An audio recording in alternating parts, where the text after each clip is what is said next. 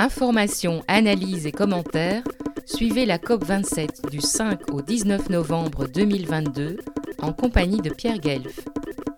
L'ouvrage Les cités disparues d'Annalie Niewitz évoque un voyage insolite aux origines de nos civilisations et nous conte le destin de Sataloyuk, Pompéi encore et Cahokia.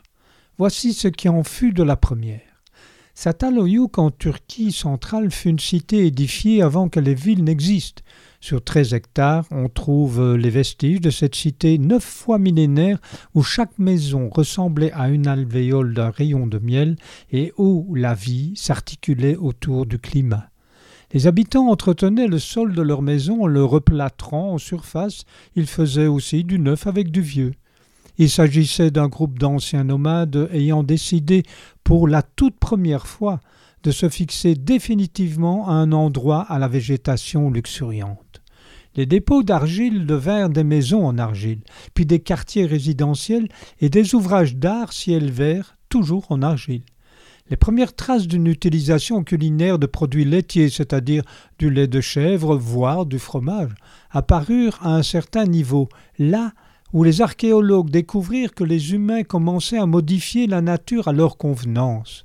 Assurément un fameux tournant dans l'évolution de l'humanité que certains intitulèrent Révolution néolithique. En somme, il s'agissait du tout début de l'urbanisme. Alors, cette cité inversa les termes de l'équation sociale puisque de nomades, ils passèrent à une vie intime dans une ville où ils pouvaient tout simplement être de parfaits inconnus. Et puis, Petit à petit, entre les six mille et cinq mille avant notre ère, la population commença à quitter les lieux car des rivières voyaient leur cours se modifier, se tarir. Le climat devenait plus froid. Une période de sécheresse fut observée par les chercheurs. Le niveau des mers s'éleva d'une trentaine de centimètres. Ce fut également une rapide fonte de glaciers, alors que certaines régions du globe voyaient leur température chuter de quinze degrés. Des tempêtes, des ouragans, s'intensifièrent, une famine se déclencha, des incendies de forêt et des inondations ravagèrent d'autres parties du globe.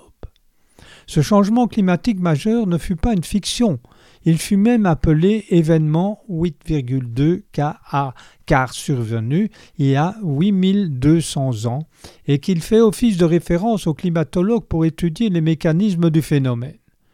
Les habitants de Sataloyuk vécurent lentement un clivage entre nantis et démunis et finirent par abandonner leur cité et par reprendre la route. Euh, toute comparaison avec la situation mondiale actuelle n'est absolument pas fortuite. Retrouvez et podcastez cette chronique sur notre site fréquence